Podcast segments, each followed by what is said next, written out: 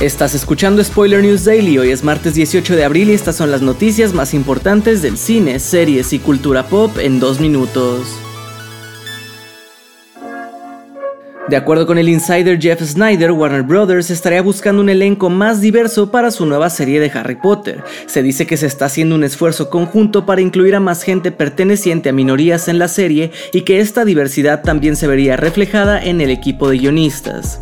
Recordemos que anteriormente las cintas del personaje protagonizadas por Daniel Radcliffe han sido criticadas por la falta de diversidad en su elenco y por representar varias culturas de manera inadecuada. Por ahora solo sabemos que la serie adaptará un libro por temporada y que contará con J.K. Rowling como productora ejecutiva.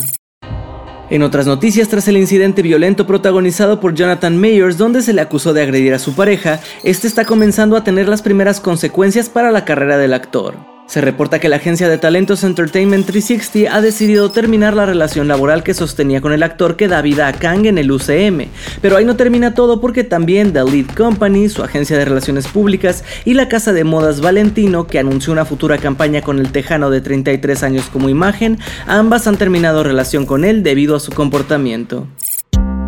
Cerramos informando que como parte del acuerdo entre Universal y Blumhouse se llevará a cabo un remake de la cinta de suspenso danesa Speak No Evil con James McAvoy como protagonista. La cinta sigue a una familia danesa que visita a una familia neerlandesa que conocieron de vacaciones, pero todo empieza a desmoronarse cuando los daneses intentan ser educados ante las varias faltas de respeto de sus anfitriones.